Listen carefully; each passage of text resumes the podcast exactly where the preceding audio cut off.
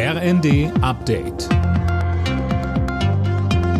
Stündlich neu. Auf den Punkt informiert.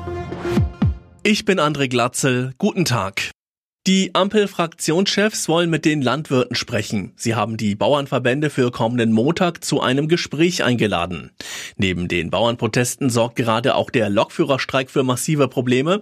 GDL-Chef Weselski hat bereits angekündigt, dass es schnell den nächsten Streik geben wird, sollte die Bahn kein neues Angebot vorlegen.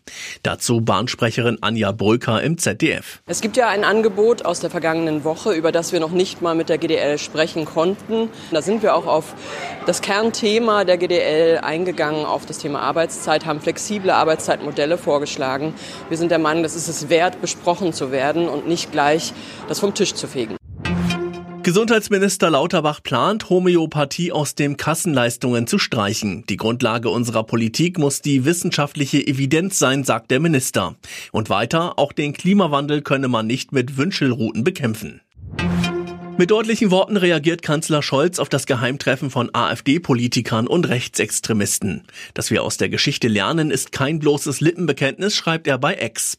Philipp Rösler. Wer sich gegen unsere freiheitliche demokratische Grundordnung richtet, ist ein Fall für den Verfassungsschutz und die Justiz, betont Scholz. Und er fügt hinzu, wir schützen alle, unabhängig von Herkunft, Hautfarbe oder wie unbequem jemand ist.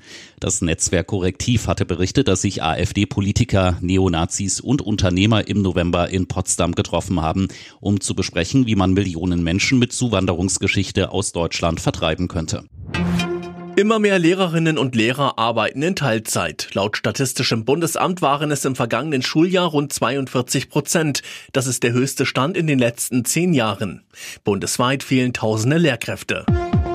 Alle Nachrichten auf rnd.de